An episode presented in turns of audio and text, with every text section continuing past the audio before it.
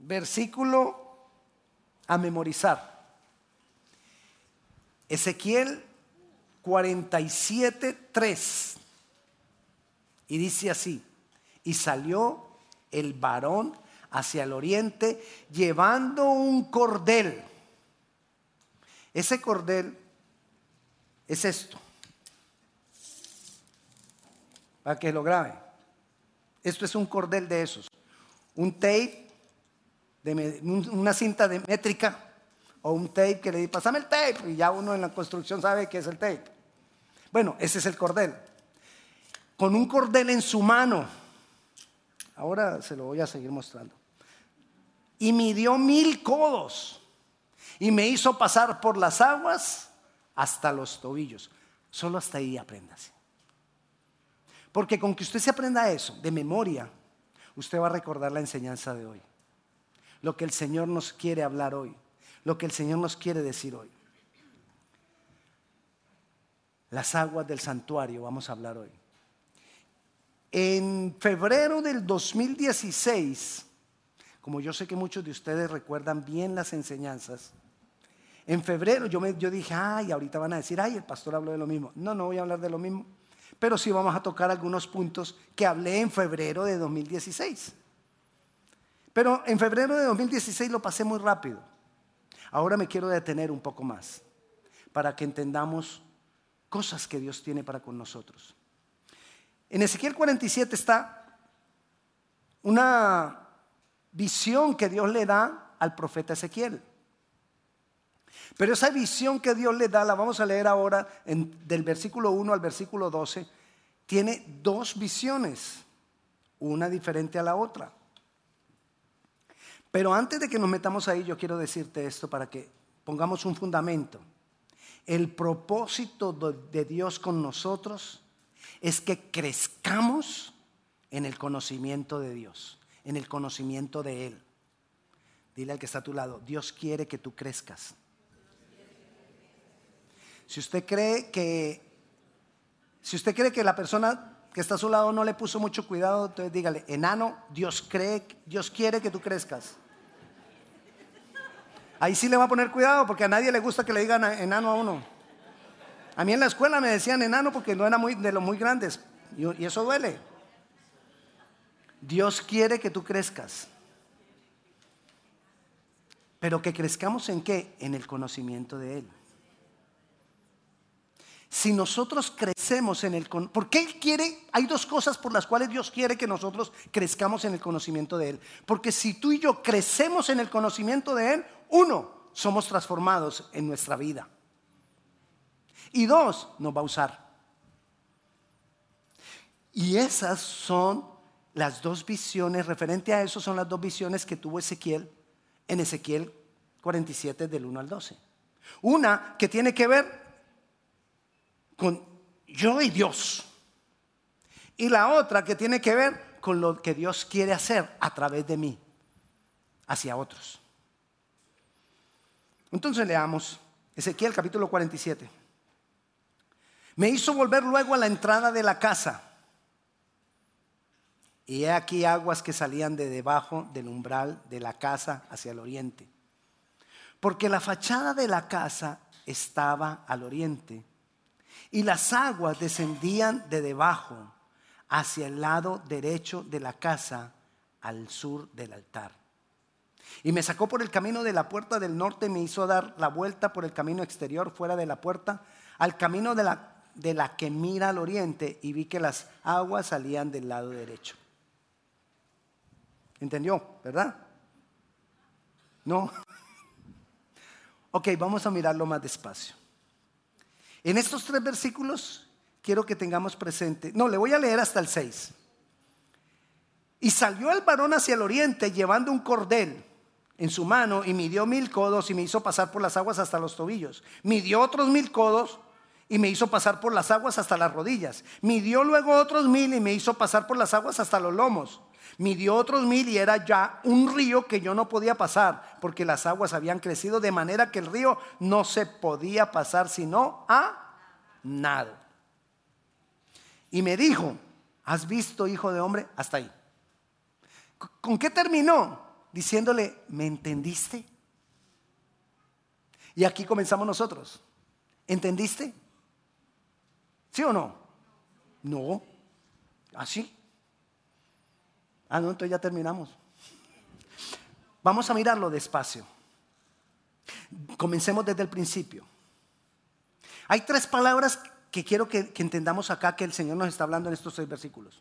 Uno, yo no sé si usted notó cuando empezó a hablar de la casa que, da la puerta para el oriente y que le dio la vuelta para que llegara para el oriente y, y, las aguas que salían del oriente y el oriente y el oriente y el oriente. Entonces, una palabra, oriente. En el versículo 3. Ah, no. La primera palabra es oriente.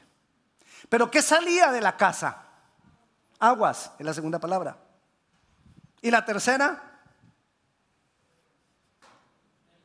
el cordel, la cinta métrica.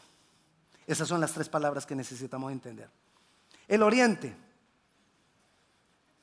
Dice que la casa tenía la entrada hacia el oriente. ¿De qué casa está hablando?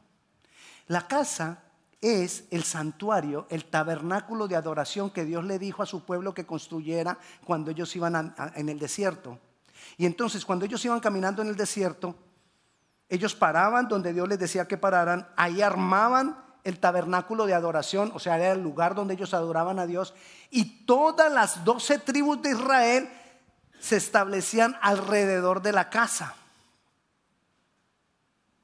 De acuerdo a cada tribu tenía un lugar. Pero la tribu que estaba a todo el frente de la puerta de la entrada de la casa, que estaba al oriente, la puerta daba para el frente del oriente, era la tribu de Judá. Y Judá quiere decir alabanza y adoración. Entonces Dios le empieza a decir que de la casa, por el lado del oriente, que había en el oriente? Alabanza y adoración salió el varón y lo hizo caminar. Ah, después dice que lo hizo caminar por el lado del norte y le hace dar la vuelta. Si, está en el norte y da la vuelta por el lado derecho, ¿a dónde llega? Oriente otra vez. Y vuelve y le dice que las aguas salieron hacia el oriente y, y, diga el oriente. Pareciera que Dios está asegurándose que entienda que el oriente es importante y el oriente señala a alabanza y adoración. ¿Tú quieres crecer en el conocimiento de Dios, necesitas alabanza y adoración. ¿Y qué salía de la casa? Aguas. Las aguas representan la palabra. Pero no sencillamente es, yo leí, ya, leí, ya me voy. No. Las aguas representan la palabra que trae vida. La palabra que yo siento que como que ay, yo quiero cambiar. Eso, eso que, que, leí, eso que entendí, ay, yo como que, eso que te lleva a realizar un cambio en tu vida, esas son las aguas. Palabra que te transforma, esas son las aguas. Pero también, ¿qué era la tercera palabra? El cordel, la cinta de medir. Ahora imagínese que usted llega aquí a la iglesia un día en la tarde y me encuentra a mí aquí en este salón. Así.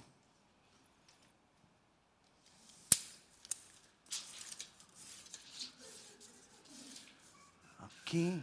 Uy, he perdido práctica. Aquí tanto. Acá, vengamos acá. Tanto. ¿Usted qué piensa? No, pues sí. Pero, ¿qué piensa? ¿Que para qué estoy midiendo? No, vaya un poquito más allá. Que voy a construir o a remodelar o a cambiar algo. Cuando Dios viene con el cordel, es porque Él quiere medir. ¿Para qué va a medir? para transformarme, para remodelarme, para construir algo nuevo en mí. Cuando Dios te dice que Él quiere que tú crezcas, entonces Él empieza a medir. Pero te mide para transformarte, para llevarte a algo mejor, para traer una remodelación en tu ser interior. Pero ¿qué es medir? Ah, claro, fue muy fácil para usted. Ah, pastor, ¿qué está haciendo? Medir. No, pues tan fácil. Pero ¿qué es medir? Medir es confrontar algo con un patrón. Eso es medir. Este es el patrón. Entonces, si yo confronto esto con el patrón, dice, ah, dos pies y dos pulgadas. Este es el patrón. El cordel es el patrón. Cuando Dios saca el, patrón, el, cordel, nos va a confrontar con él, con su palabra. Y cuando Dios te confronta con la palabra, es porque Él quiere transformarte, cambiarte, remodelarte. Quiere hacer algo nuevo en ti. Cuando Dios mide, Él quiere confrontarnos, pero cuando Dios mide y nos confronta es porque Él quiere mejorarnos. Dios quiere mejorarnos.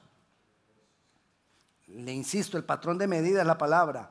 Y Dios nos quiere confrontar con la palabra. Dios nos quiere llevar a una revelación mayor de la palabra. Porque es la única manera de conocerlo a Él más. Es la única manera de crecer en el conocimiento de Dios que Él me confronte con algo. Y cuando Él me confronta con algo, yo miro, vengo y miro y digo, hmm, Pepito me maltrata. Pepito me hace esto. Y yo odio a Pepito. Pero aquí dice que yo debo amar a mi enemigo. Qué difícil. ¿No? Bueno, para mí, pues. Para mí, para usted no, pero para mí sí.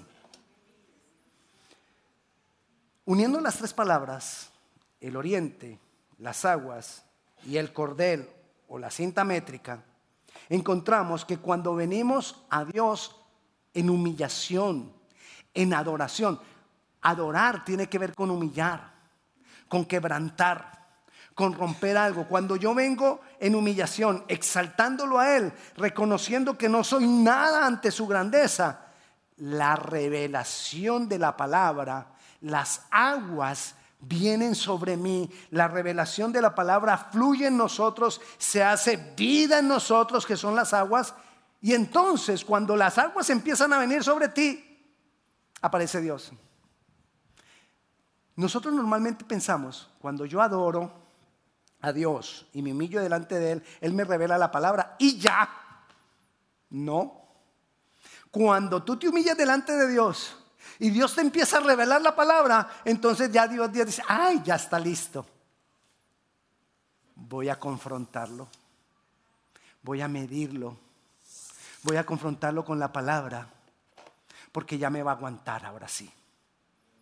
Cuando nosotros no, no adoramos a Dios y no recibimos la palabra, Cualquier cosita que me dicen de la palabra y, no recibimos la palabra, cualquier cosa que me confrontan con la palabra, yo digo, no, eso es, eso, eso es para otro tiempo.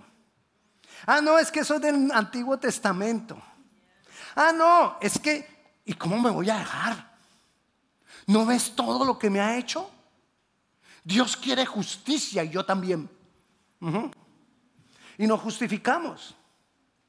Pero cuando yo me, he humillado delante de Dios y recibo la palabra por revelación de Dios, estoy listo para soportar que Él me mida. Y que Él me diga, Víctor, Víctor soy yo, Víctor, te falta. No has cambiado suficiente. No estás muriendo lo suficiente. Y entonces, ¿qué hizo el varón? Midió mil codos. Entonces supongamos que aquí, aquí son mil codos y el agua le llegó hasta los tobillos, un poquito de revelación de la palabra. Luego le midió otros mil codos y el agua le llegó a las rodillas, más revelación. Pero Dios lo sigue midiendo porque el que, el que nosotros crezcamos en el conocimiento de Dios es un proceso. No es que, ay, ya, yo ya conozco a Dios, es que yo ya llevo 20 años en el Señor y yo ya lo conozco. Si tú crees que ya conoces a Dios, estás en pañales. Y el pañal está sucio, además. Pero los midió otros mil codos. Y el agua le llegó, la revelación le llegó solo hasta acá. No está completo. Y lo midió otros mil codos. Y ahí sí, estaba dependiendo de las aguas, porque no podía ya estar firme, sino que las aguas se podían pasar solo a nado, dependiendo de la palabra. Fue un proceso. Entonces, primero, mil codos, otros mil codos, otros mil codos, otros mil codos. Se ve fácil, ¿sí? ¿Qué son mil codos? Este pasito que yo te estoy dando acá, en la visión que tuvo Ezequiel, mil codos equivale más o menos a cinco canchas de fútbol. O sea que no era, no, era con esto que se podía. No era cualquier cordel. Lo que te quiero decir es que el proceso no va a ser fácil. No creas que es que yo ya, ay, no, es que yo leí la palabra y ya. Es que yo cada día leo cinco minutos y ya, más. Dios quiere revelarte más. Dios quiere darte más. Y eso sí es que lees la palabra cada día cinco minutos. Estoy hablando de los que más. ¿Verdad? Dios quiere transformarte. Dios quiere darse a conocer más y más a tu vida. Pero tú no te puedes conformar con lo que recibes un domingo. Tú necesitas más, yo necesito más. Yo no me puedo conformar con lo que recibo una vez a la semana, si es que vengo todos los domingos. Necesitamos más. Cada que Él me confronta, va a haber en mí, si la palabra me está siendo revelada, un deseo de cambio. Si tú hoy te vas, cuando salgas esta puerta a las 2 y 3 minutos, cuando salgas de esta, bueno, si te quedas conversando es como las 2 y 10. Cuando te vas por esa puerta con un deseo de cambiar algo, la palabra fue agua para ti. La palabra te fue revelada. Pero si tú te vas como llegaste, sin ninguna motivación para cambiar, te voy a decir qué fue lo que pasó. Cuando tú entraste aquí, te quitaste el cerebro y lo dejaste en la puerta. Estuviste adorando al Señor, recibiste palabra y cuando saliste volviste a tomar el mismo cerebro de antes de entrar y lo pusiste igualito como estaba y te fuiste. Hay un libro que se llama No dejes tu cerebro en la puerta. Éntralo para que seamos transformados. Sal de aquí con un deseo de cambiar. Porque todo a tu alrededor va a ser transformado. Y aquí comienza la siguiente visión. Aquí termina en el versículo 6 la primera visión. ¿Y cómo termina? Le dice el versículo 5, midió otros mil codos y era ya un río que yo no podía pasar porque las aguas habían crecido de manera que el río no se podía pasar sino a nado. Y me dijo, ¿qué le dijo? ¿Has visto, hijo de hombre? ¿Qué le dijo? ¿Has entendido esta primera parte? Y yo te pregunto, ¿has visto? ¿Sí o no? Ah. Es decir, ¿has entendido esta primera parte? Porque si no has entendido esta primera parte, volvemos a empezar. Claro, porque si no entendemos esta parte, no podemos pasar a la siguiente. Bueno, promoción, pasemos a la siguiente. Versículo 6. Y me dijo, ¿has visto, hijo de hombre? Después me llevó y me hizo volver por la ribera del río. Y volviendo yo, vi que en la ribera del río había muchísimos árboles a uno y otro lado. Y me dijo, estas aguas salen a la región del oriente, otra vez el oriente, y descenderán al Arabá ¿Por qué Dios ahora trae un nombre específico de un lugar? Dios quiere mostrar algo. Descenderán al Arabá y entrarán en el mar. Y entradas en el mar recibirán sanidad las aguas. y toda alma viviente que nadare por donde quiere que entrase en estos dos ríos vivirá, y habrá muchos peces por haber entrado allá a estas aguas, y, se y recibirán sanidad, y vivirá todo lo que entrare en ese río. En la primera parte de la visión era la transformación mía o tuya. Y después le dice que lo llevó por un río, que ¿qué tenía el río? Árboles. ¿Y qué eran esos árboles? Miremos lo que nos dice el Salmo capítulo 1, versículo del 1 al 3, a ver qué son los árboles, para que identifiquemos a qué se refiere ese río. Bienaventurado el varón que no anduvo en consejo de malos, ni estuvo en camino de pecadores, ni en silla de escarnecedores se ha sentado. Versículo 1, versículo 2 sino que en la ley de Jehová está su delicia y en su ley medita de día y de noche. ¿De quién está hablando? De personas que aman a Dios. Tres, será como árbol plantado junto a corrientes de agua que da fruto a su tiempo y que su hoja no cae y todo lo que hace, todo lo que hace, Está hablando de árboles, pero los versículos 1 y 2 nos está identificando que esos árboles son personas que aman a Dios y quieren agradar a Dios. Entonces, ¿qué son los árboles? Plantados junto a corrientes de agua, personas que quieren agradar a Dios y aman a Dios. Ahora, volvamos a Ezequiel. Dios lleva a Ezequiel por un río donde a cada lado del río están árboles. Miremoslo así. Ezequiel viene por acá. A este lado que hay personas que aman a Dios. Y a este lado que hay personas que aman a Dios. ¿Dónde está Ezequiel? En la iglesia, que es donde están reunidas las personas que aman a Dios. Amén. Entonces, ¿a dónde lo lleva? A la iglesia. Y le dice, ahí es donde crecen los árboles. Porque ahí es donde reciben la savia, ahí es donde reciben la información, ahí es donde reciben de Dios, ahí es donde ellos caminan por el oriente. ¿Qué es el oriente? Alabanza y adoración. Ahí es donde ellos se reúnen los árboles para adorar al Dios vivo, para exaltarle, para levantarle. Ahí es donde están siendo transformados. Pero ¿para qué estamos siendo transformados aquí? Dice ahí, para que fluyan hacia el Arabá al mar. Yo decía, ¿por qué el Arabá? ¿Y sabe que encontré que qué es el Arabá? El Arabá es una hendidura que hay en la parte sur del mar muerto. O sea, que ¿a dónde está llevando las aguas? Al mar muerto. El mar muerto es el mismo mar salado.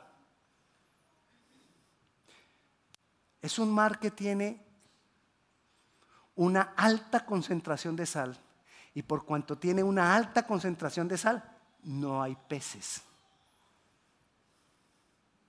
¿A qué se asemeja el mar muerto hoy en día? El mundo. El mundo está muerto en sus pecados y delitos, dice el Señor. Y ahí nos envía a nosotros para que nosotros todo lo que toquemos se vuelva oro. No. Para que todo lo que toquemos se vuelva dinero. No. Para que todo lo que nosotros tocamos tenga vida. Y entonces dice ahí, habrá muchos peces en ese mar que normalmente no hay peces. Y dice ahí, versículo 10, y junto a él estarán los pescadores desde Engadi hasta en, Eglaim. Será su tendedero de, redes y por sus especies serán los peces tan numerosos como los peces del mar grande. ¿Cuál era el mar grande? El mar Mediterráneo que está al otro lado. Que en el mar Mediterráneo sí es un mar rico en peces. ¿Qué es lo que Dios está queriendo decir? Si tú y yo primera visión. Crecemos en el conocimiento de Dios. Alabanza, adoración, recibimos la palabra, somos medidos y, somos, y estamos siendo transformados porque al ser medido deseo cambiar, entonces Dios te toma, te transforma y hace que donde tú vayas, los lugares donde tú estás, haya vida. Y los lugares donde tú vas son transformados. Y los lugares donde tú vas, las personas son cambiadas. Y a los lugares donde tú vas, las personas también reciben de parte tuya. No porque tú te propongas, no porque tú hagas los estudios más profundos, sino porque tu vida es vida porque el Señor está en ti. Porque hemos crecido en el conocimiento de Él. Dios quiere usarnos para cambiar el mundo, para transformar el mundo. Nos quejamos y el mundo, ¿por qué está como está? Porque está muerto. ¿Y por qué hay tanto dolor? Está muerto. ¿Y por qué, tienes que ¿Y por qué tiene que ser cambiado? Por nosotros tiene que ser cambiado. Porque nosotros somos los que llevamos la vida de Dios. Pero yo no puedo cambiar. Eso allá cuando yo no he cambiado yo mismo. Necesito la primera visión para poder ser parte de la segunda visión versículo 12. Y junto al río, en la ribera, a uno y otro lado, crecerá toda clase de árboles frutales. ¿Quiénes son los árboles? Tú y yo. ¿Cómo serán esos árboles? Tu hoja nunca cae puede haber invierno. Usted sabe cómo se ponen por aquí los árboles en invierno, ¿no? Cuando una persona está creciendo en el conocimiento de Dios, no hay sequedad en su vida. No hay chamizo. Porque los árboles aquí se constituyen en chamizo. Viviremos en primavera, dando flores, dando fruto Dice, su hoja nunca caerá, ni faltará su fruto. A su tiempo madurará. No es en tu tiempo, no es en mi tiempo, no es cuando yo haya caminado mil codos, ni cuando haya caminado dos mil codos, es en el tiempo de Dios. A su tiempo tú y yo vamos a madurar si permanecemos porque sus aguas salen del santuario. Porque sus aguas salen de esa, de nuestras aguas salen de esa relación con el Dios vivo. Cuando nuestras aguas están saliendo de nuestra relación con el Dios vivo, con el Dios todopoderoso, cuando estamos creciendo en el conocimiento de Él, vamos a ser como esos árboles de justicia, esos árboles frutales No hay sequedad. Hay problemas, claro que hay problemas, pero no hay sequedad. ¿Habrá invierno? Claro que habrá invierno, pero nuestras hojas no se caerán. Aún en medio del invierno, aún en medio de la tempestad, aún en medio del huracán, que ahora hay otro, Nati se llama. Sí, sí, así se llama el nuevo huracán, Nati. Y está también ya trayendo problemas. Pero aunque haya huracanes, nuestras hojas no se caen. Porque estamos firmes en el Dios Todopoderoso. Porque le hemos conocido quién Él es.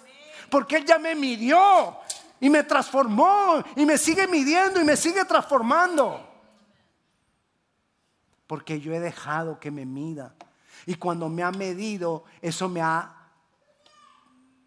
me ha motivado a cambiar, a ser otro. Necesitamos todo eso. A su tiempo madurará porque sus aguas salen del santuario y su fruto será para comer. Muchos, muchos querrán comer de ti, de tu vida, de lo que hay en ti. Muchos querrán de lo que tú tienes. Muchos te preguntarán, yo no sé, pero usted tiene algo diferente, yo quiero de eso. ¿Nunca le ha pasado? Bueno, pues le seguirá pasando si nos metemos con el Señor creciendo cada día en Él. Y su hoja será para medicina. Seremos sanidad para otros. Los que nos rodean serán sanos, seremos de testimonio para ellos, seremos de bendición para ellos. Pero imagínese que uno fuera que, usted no se, no, se, le puede acercar a uno porque uno enojado toda hora y en amargura toda hora. ¿Qué te pasa? Y a ese pastor uno no se le puede ni arrimar. Mantiene bravo. No esté pensando en mí.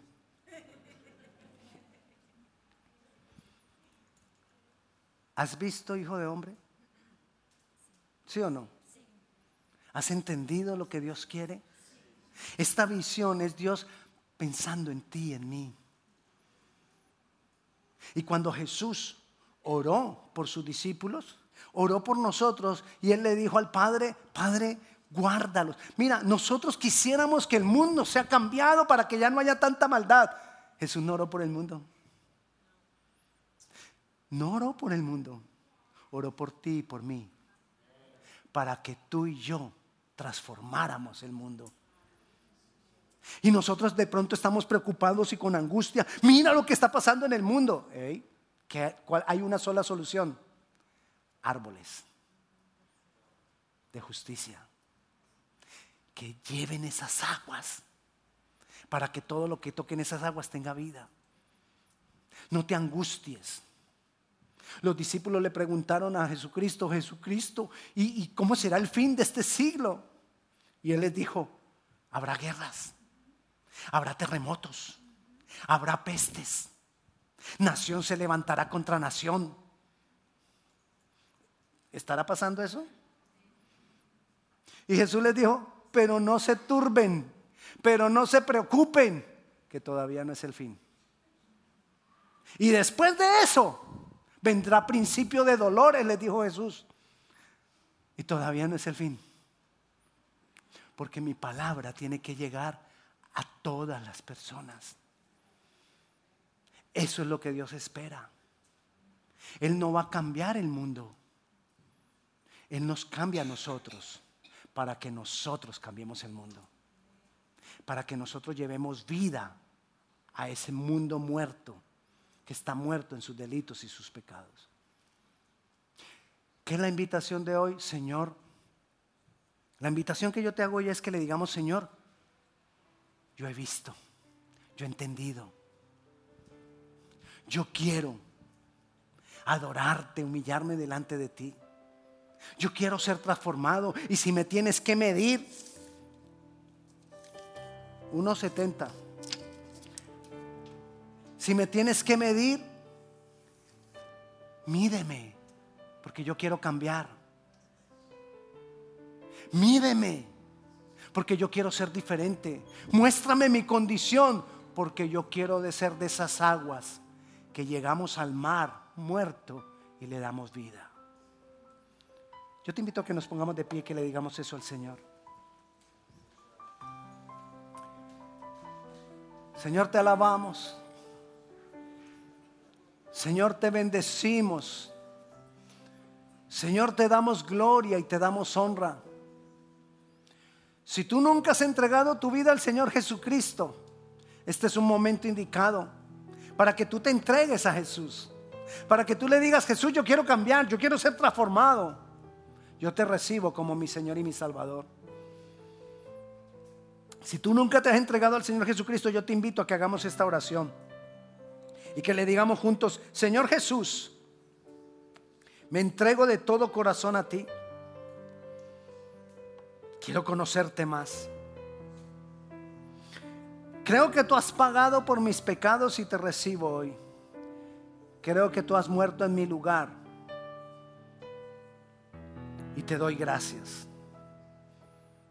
Creo que tú has resucitado para darme vida, vida eterna. Y recibo tu salvación como un regalo que no merezco. En el nombre de Jesús. Amén. ¿Hay alguna persona que por primera vez haya hecho esta oración de, entregar, de entregarse a Jesús y de recibir a Jesús como Señor y Salvador? Ok, vamos a orar por lo que hemos hablado. Señor, aquí estamos. Tomamos la decisión, Dios. Hoy venimos a decirte, Jesús, te adoro. Enséñame a adorarte cada día más. Enséñame a humillarme en entrega y en exaltación a ti cada día más.